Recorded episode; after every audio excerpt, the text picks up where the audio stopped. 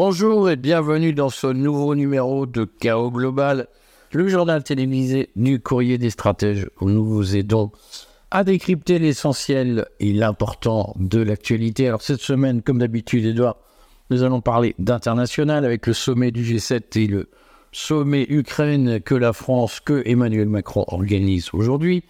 Je souhaitais, je t'ai demandé euh, qu'on parle un peu plus profondément de la procédure devant la Cour internationale de justice qui a été lancée par euh, l'Afrique du Sud contre euh, Israël, où un certain nombre d'arguments s'échangent, et je crois que par, au titre de notre conscience humaine, comme on dit, il est important qu'on donne de l'écho à ce qui est tu par le cartel de la presse subventionnée, notamment sur le drame que vivent les populations civiles à Gaza, qui est, c'est, au-delà du drame, euh, ça ressemble de plus en plus à un génocide. J'ai utilisé à une époque l'expression ethnocide que je préfère, mais je sais que certains ont dit ah mais c'est quoi un ethnocide? Et puis le sujet n'est pas d'avoir une querelle sémantique, mais je souhaiterais qu'on commence tout de suite par le salon de l'agriculture euh, et ses atermoiements et ses évolutions. Alors, si vous avez lu le courrier des stratèges, vous savez que je m'y suis rendu samedi. J'en ai fait un compte rendu hier. Euh, le salon de l'agriculture a été l'occasion d'une grande agitation. Tout le monde a vu les péripéties d'Emmanuel Macron, de son débat raté avec les agriculteurs, puis finalement repris, mais finalement avorté de les, les autour de la visite de Jordan Bardella qui a reçu un meilleur accord un meilleur accueil qu'Emmanuel Macron dans ce salon très symbolique. Et on assiste aujourd'hui au sujet dont je voulais vous parler, qui est euh, l'espèce de jeu du chat et de la souris entre le prix plancher qu'Emmanuel Macron propose pour sortir de la crise et le protectionnisme que Jordan Bardella propose, lui, de son côté, pour sortir de la crise. Mais commençons euh, d'abord, Edouard, tu vas nous dire ce que tu en penses. Pourquoi en France, l'agriculture joue-t-elle un rôle aussi symbolique dans les consciences Et pourquoi tant de Français se reconnaissent au fond dans la question des agriculteurs euh, oui, Eric. Bah, d'abord, je, crois que nous avons été pendant longtemps une nation de paysans. Euh, et d'ailleurs, ça a duré euh, plus longtemps que chez d'autres. La révolution industrielle française s'est faite sur quasiment un siècle alors que euh, en Allemagne, sans parler bien sûr de, l'Angleterre à l'origine, elle s'est faite sur une génération. Et l'exode rural est extrêmement lent tout au long du 19e siècle en France, même s'il est réel. Je crois qu'il y a donc cette, cette mémoire qui est très forte. Euh, J'ai pas de statistiques sous la main, mais euh, je pense que si on remonte euh, aux, aux grands-parents, aux arrière-grands-parents des actuels Français, on va trouver un nombre de paysans plus important que dans d'autres pays d'Europe. Euh, la deuxième chose, c'est je crois parmi les grands-parents. Parmi les grands-parents, voilà. Mm. Euh, il, il, euh, la deuxième chose, c'est que je pense qu'il y a toute une mythologie de la jacquerie. Euh, la jacquerie, donc, euh, on rappelle ce que c'est, c'est la, révolte paysanne sous l'Ancien Régime, euh, et c'est quelque chose qui, a, qui s'est mélangé aux épisodes révolutionnaires au XIXe siècle. La Révolution française, il y a des épisodes de soulèvement paysan. ensuite, tout au long du XIXe siècle, le vote paysan devient un enjeu pour tous les partis politiques. D'ailleurs, la, la grande victoire de la République, euh, c'est d'avoir acquis un vote paysan suffisamment conséquent pour pouvoir s'imposer comme régime à la fin du XIXe siècle. Ça fait beaucoup de facteurs. Et puis, il y avait la politique agricole commune mise en place sous l'autorité du général de Gaulle avec ses partenaires européens, qui était très favorable euh, euh, aux, paysans français à, l'époque. Bon, et puis regardons la surface de la France par rapport à d'autres pays européens et le nombre de terres agricoles que le pays conserve je pas injuste avec les luxembourgeois. Euh, quand j'étais petit, on dirait il peu faire. Quand j'étais petit, moi, je, que je venais en France, euh, je le redis, je ne suis pas naturalisé, je, suis français par le droit du sol, mais je ne vivais pas en France. J'entendais les Français dans les années 70 très fiers de dire nous sommes le grenier de l'Europe. Et moi, ce qui me frappe, c'est que beaucoup de Français sont construits autour de cette idée qu'ils étaient là pour défendre la terre nourricière. Euh, aujourd'hui, est-ce qu'il y a un mythe du petit paysan qui pourrait être toxique, puisque je vois bien le désamour des Français pour la grande industrie agricole, qui est considérée comme euh, l'horreur absolue, alors qu'elle est exportatrice, et alors que, au fond, elle rapporte des richesses et au pays et à l'agriculture elle-même. Beaucoup de petits paysans sont dépendants de, cette, notamment de cette économie euh, de, la, de la mutuelle, si j'ose dire, cette économie de ces fameuses, aide-moi sur, je suis en train de buter sur des coopératives, cette économie coopérative euh, qui, au fond est, une machine qui est pleine de, de défauts que j'ai beaucoup critiqués, mais c'est vrai que sans la coopérative agricole, beaucoup de paysans en France auraient du mal à s'en sortir. Alors, qu'il y ait des effets secondaires désastreux, nous en sommes tous d'accord. Est-ce qu'il y a en France un mythe qui en est en train, que certains sont en train de réactiver, de Vive le petit contre le gros?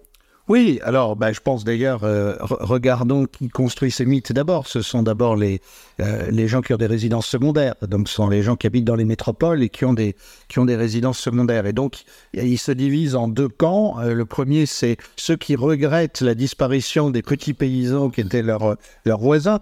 Ce qu'ils oublient de voir, c'est que souvent, il y a effectivement des plus gros paysans qui ont concentré les terres et qui arrivent tant bien que mal à survivre, mais qui, qui, qui arrive.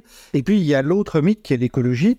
Euh, et l'écologie avec euh, l'idée d'une agriculture qui ne serait pas du tout industrielle, une agriculture de, subsistance, euh, la permaculture, enfin toutes ces, toutes ces choses qui sont sans doute estimables et qui peuvent constituer une partie de l'agriculture française, mais qui ne pourront jamais en constituer le tout.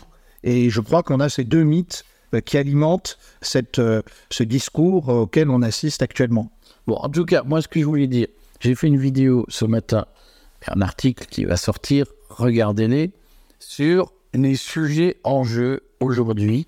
Parce que si j'écoute les médias, si j'écoute les, je lis les commentaires sur le site, sur les réseaux sociaux à nos articles, je vois bien qu'il y a une espèce de d'entité euh, un peu, alors, plus ou moins rurale, mais faite d'intellectuels ou de, gens diplômés qui ne sont pas paysans mais qui aiment la campagne, et qui nous explique qu'au fond, ce qui se joue, c'est l'agriculture de toujours contre le monstre industriel mondialiste. Or, moi, ce n'est pas ce que j'ai vu, je le redis, au Salon d'agriculture, ce n'est pas ce que j'avais vu à Carbone, ce n'est pas ce que j'ai entendu au fil des interviews que j'ai faites des gens qui ont bien voulu me parler, et d'autres que je n'ai pas publiées, mais qui me parlent.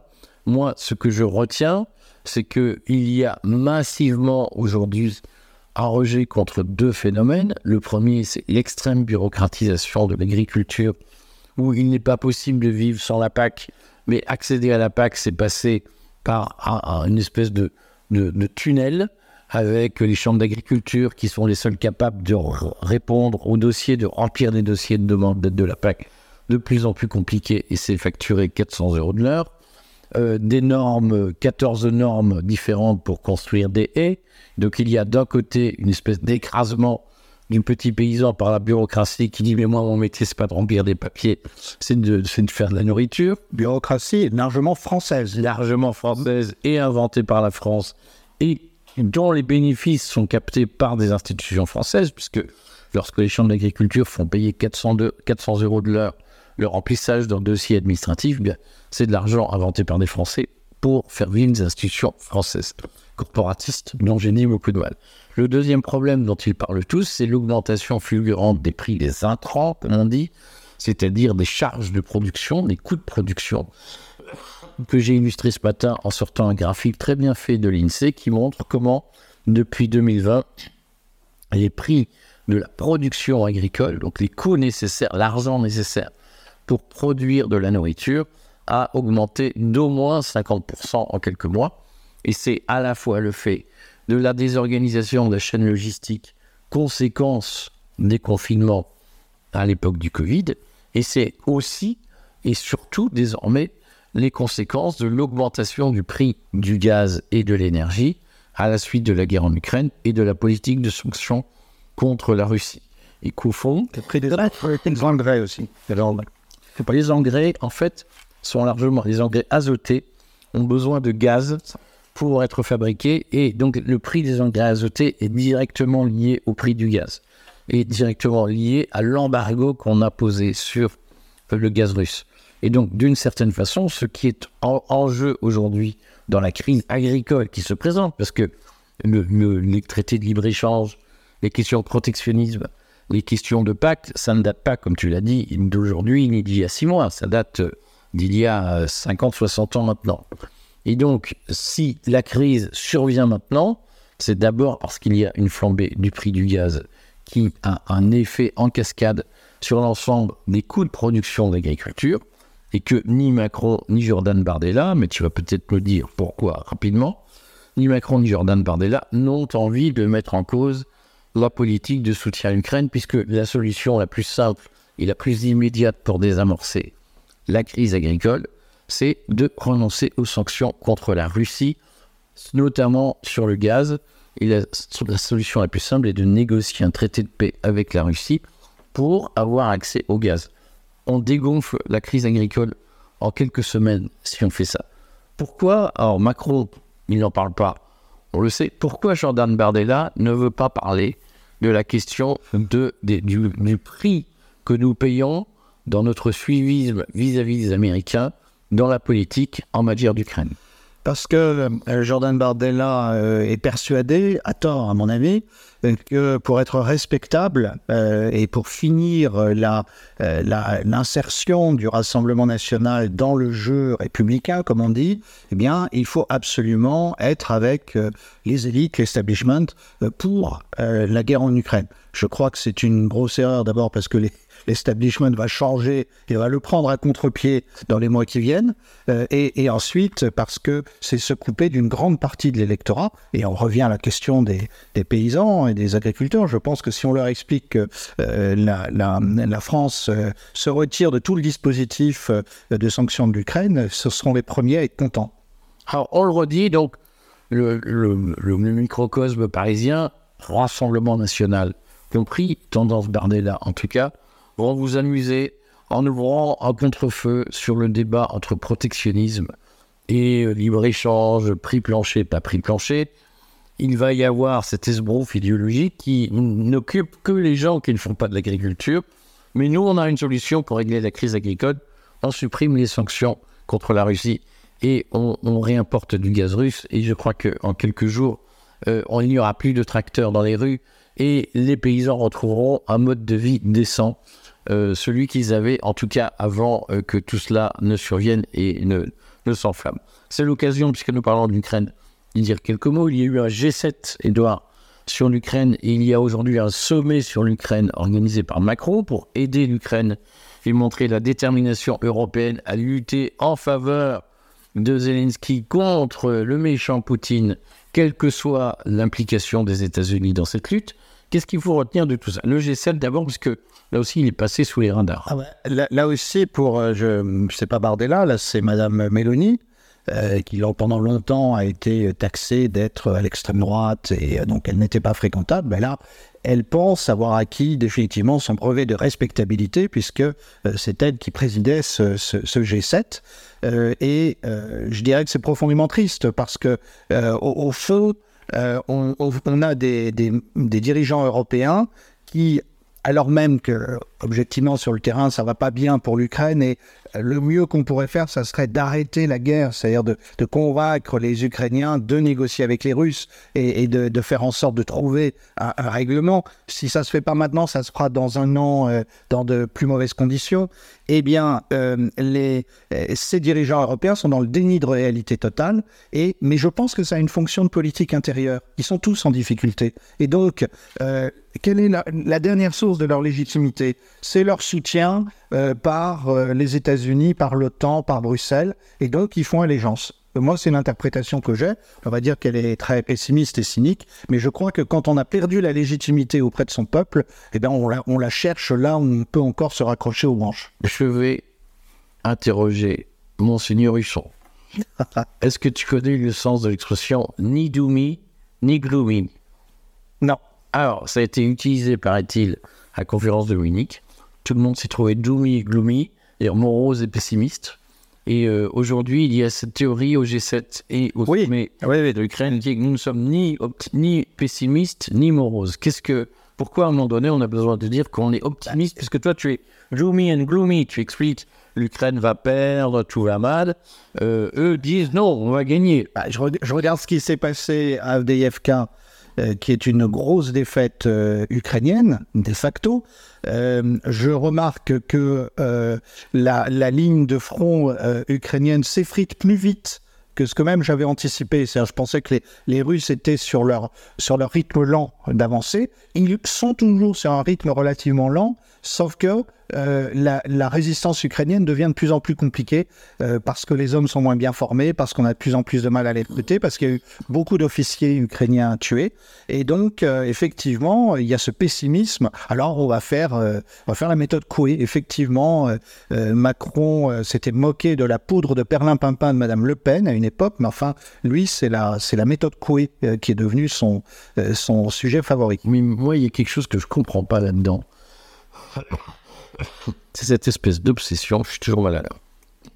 Mais de moins en moins. Cette espèce d'obsession euh, macronienne, mais pas que, on le voit bien en Europe, consiste à dire nous ne voulons surtout pas euh, que euh, Poutine ait l'illusion de gagner la guerre. Pourquoi Pourquoi tant de haine? Bah, D'abord parce qu'ils se sont trompés pendant deux ans et donc ils aimeraient bien effectivement que ça se voit pas trop. La deuxième raison, je pense que là, soyons, euh, soyons un peu, un peu marxistes, euh, il y a un certain nombre d'intérêts économiques très puissants derrière la guerre d'Ukraine. Il y a d'abord tous les enjeux sur les terres ukrainiennes. On revient à la question de l'agriculture et on sait qu'il y a un certain nombre d'investisseurs internationaux, en particulier américains, qui ont par des hommes de paille ou pas racheté un tiers des, des terres ukrainiennes. C'est vrai que si la Russie avance trop, euh, c'est pas bon pour les affaires. La deuxième chose, c'est que dans des économies vacillantes, euh, le secteur euh, de la défense devient un secteur de relance de l'économie, et puis c'est une source de, profit pour un certain nombre d'industriels. Et ben, Macron et les autres éc- écoutent ces gens-là, et ben, ils sont au garde-à-vous. Bon, je reste quand même persuadé qu'il y a un truc qu'on ne sait pas. On se dit, mais comment c'est tellement. Objectivement, tu serais au pouvoir, Edouard. C'est quand même beaucoup plus simple en, en termes de construction intellectuelle de négocier la, peine, la paix avec Poutine, puisque tout le monde sait Ouais. que Zelensky, on l'a érigé en prince de vertu, mais tout le monde sait qu'il c'est un chef de mafia. Ouais. Personne n'a d'illusion sur le caractère extrêmement corrompu du régime ukrainien. Donc il est quand même beaucoup plus simple moralement, beaucoup plus confortable pour un dirigeant de dire je vais faire la paix avec Poutine plutôt que de lui faire la guerre, sachant que la guerre fait mourir plein de gens. Oui, mais re- regarde Scholz. Scholz, il a d'un côté ces industriels qui sont très malheureux, et il a de l'autre euh, la réalité de la structuration du capitalisme allemand qui est devenu très financier, et avec euh, un certain nombre de fonds euh, internationaux qui sont, qui tiennent et qui lui disent, ou qui disent indirectement, non, il n'est pas question qu'on recule sur, sur la guerre d'Ukraine. Propriétaires de terres qui sont Et, et aussi qui sont, qui sont actionnaires des grandes entreprises allemandes. Et, et qui, et qui veulent, et la guerre est une, est une source de profit. Peut-être que certains de nos, nos auditeurs, lecteurs vont trouver que je deviens marxiste, mais il faut, toujours été, je fais une révélation, il- toujours il faut regarder ces choses-là en face. crypto. Voilà. Lionel Jospin de- à droite. Euh, on, va, Ah non, me traite pas de trotskiste, s'il te plaît. on va quand même faire un- des, des séries sur quelles entreprises gagnent de l'argent avec euh, l'Ukraine, puisque c'est le cas notamment de Total aujourd'hui en France, qui, grâce au commerce du gaz naturel liquéfié, dégage des profits colossaux. Euh, tout ça est fondé sur la guerre en Ukraine. Bon. Disons quelques mots, comme on l'a promis, sur Gaza, puisque il y a cette Cour internationale de justice qui se réunit. Euh, alors, on n'aime pas trop en parler. Le cartel de la presse subventionnée évite d'en parler parce que, au fond, le, le droit international, on aime bien quand il nous profite.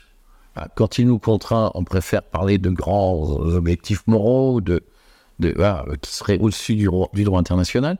Qu'est-ce qui se passe en ce moment à La Haye, qui, on- qui, on le redit, donc la Cour internationale de justice est un organe spécialisé de l'ONU. Et donc, je sais qu'il y a beaucoup de gens qui disent l'ONU c'est monstrueux, la mondialisation, le bidule, le machin, tout ça est terrible. C'est vrai très souvent, mais il y a aussi des avantages. Et donc, sans l'ONU, il n'y aurait pas de Cour internationale de justice capable de dire le droit dans le conflit israélo-palestinien. Je le redis, souvent, euh, chaque chose est complexe, il n'y a pas le bien d'un côté et le mal de l'autre. moi, je suis frappé, j'en profite pour faire une incise, mais je préfère la rabâcher. Je suis frappé par le nombre de commentaires qu'on reçoit des gens qui nous disent Mais dites-nous qu'on est dans une série Netflix et qu'il y a le bien contre le mal. La Cour internationale de justice, c'est plus compliqué que ça. Qu'est-ce qui se passe, Anaël? Alors, il y a eu euh, la semaine dernière euh, un certain nombre de pays qui ont été auditionnés, donc qui ont envoyé des, juristes, des avocats, des, grands spécialistes du droit, euh, souvent spécialistes d'abord de droit international, et qui avaient à se prononcer sur un nombre de questions qui sont ouvertes avec, avec la plainte de l'Afrique du Sud contre Israël à propos de la Convention sur les génocides. Il y a des problèmes qui sont sous-jacents, qui sont plus fondamentaux, et il y en a un par exemple, qui est très simple, c'est euh, les Palestiniens euh, ont-ils un droit à l'autodétermination et ont-ils un droit à se défendre? Et c'est un problème qui a été posé à de nombreux pays la, semaine dernière. Et ce qui est très intéressant, c'est qu'au fond, l'immense majorité des pays qui ont, pris la parole ont, dit, ont demandé qu'on se rappelle le droit international et d'abord les résolutions votées depuis des décennies par euh, le Conseil de sécurité des Nations Unies. Peut-être que le pays qui a été le plus clair dans la formulation des choses, c'est la Chine, et la Chine a rappelé euh, l'importance de la souveraineté des États et a considéré dans la déclaration du représentant chinois, je, conseille de la regarder, j'ai fait un article là-dessus dans le courrier, euh, elle, elle, a considéré que Israël étant puissance occupante et, à, Gaza et euh, elle est, on est en dehors des, des frontières euh, d'Israël, et bien sûr la référence internationale c'est les frontières de 67, mais même en tenant compte euh, d'annexions plus récentes, mais à Gaza on est très clairement dans un régime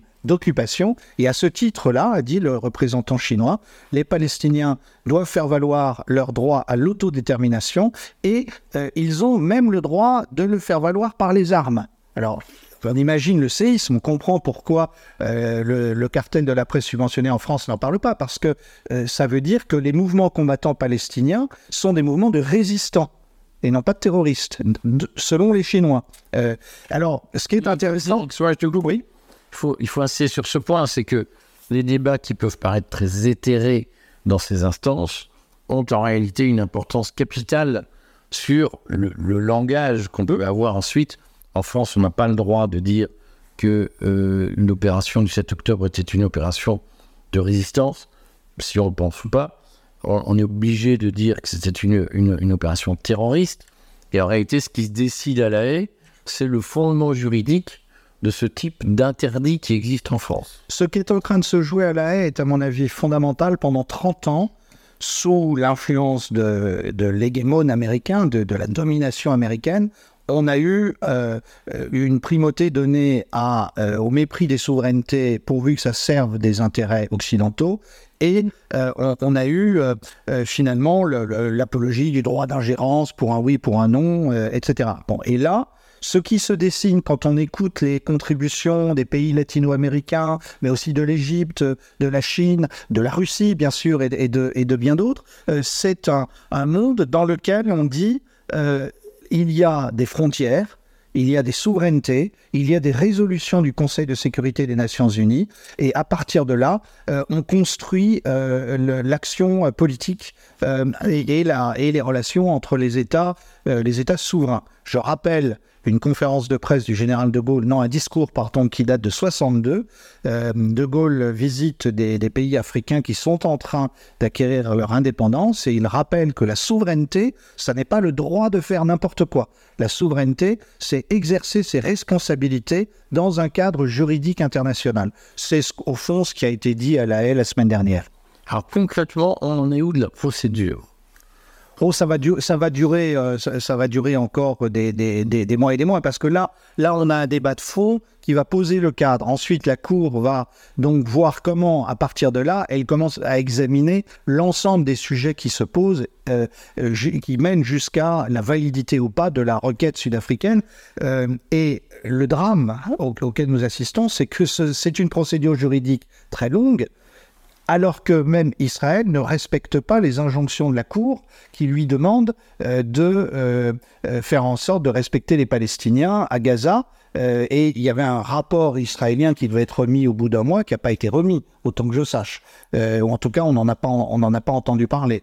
Euh, donc ça, il, y a un drame entre le sort concret des Palestiniens à Gaza en particulier, pas seulement, mais à Gaza en particulier, qui sont soumis à, la famine, au bombardement, à des menaces d'expulsion, et euh, par ailleurs le droit international qui, dans toute sa majesté, va se réaffirmer, euh, mais euh, un rythme qui n'empêche pas les gens de mourir à Gaza.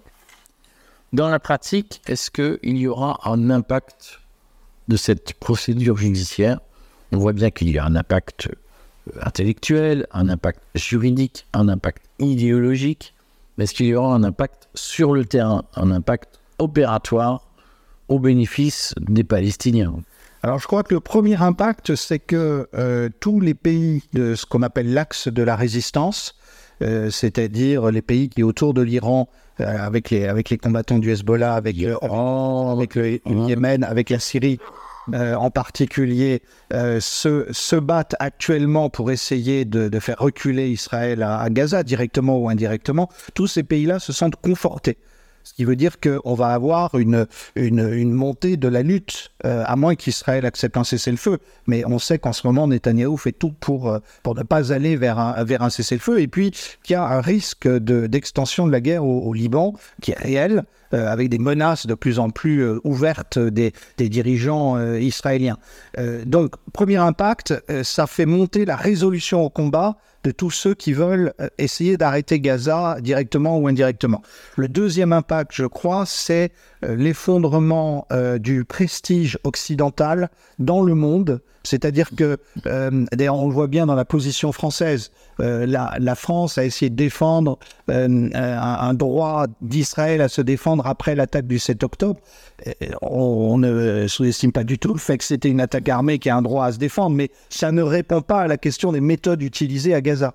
Euh, et, on voit bien que la- le, représentant français était très mal à l'aise euh, sur, sur, le, sur le sujet. Euh, donc la, position américaine, la position française, la position britannique, elle devient fragile et surtout, au fond, plus personne n'écoute les représentants occidentaux quand ils prennent la parole. C'est ça, je crois, le deuxième impact immédiat, ce qui veut dire que la résolution à mon avis, va se faire large avec les États-Unis, bien sûr, mais largement sans l'Union européenne. Alors, on le redit, euh, je, conseille à tout le monde de regarder la, vidéo, l'entretien que euh, Thierry Messon nous a donné la semaine dernière, où il explique que euh, ce que vous savez d'ailleurs intuitivement, c'est que l'opération de bombardement et de, blocus de la ville de Rafah, qui est la ville frontière entre Gaza et l'Égypte, que euh, Israël prépare, contre la volonté affichée, était sincère ou pas, on ne le sait pas, contre la volonté affichée des États-Unis, cette opération risque d'être une déflagration humanitaire absolument colossale. Si euh, on n'arrive pas à l'empêcher, c'est-à-dire si les États qui se mobilisent pour obtenir un, accord et, de cessez-le-feu entre euh, les représentants euh, du Hamas et des autres mouvements palestiniens et Israël, s'ils échouent, à ce moment-là, effectivement, il va y avoir quelque chose d'absolument terrible. Euh, et, et il y a déjà d'ailleurs des bombardements, euh, même s'ils sont sporadiques, euh, israéliens sur Rafah.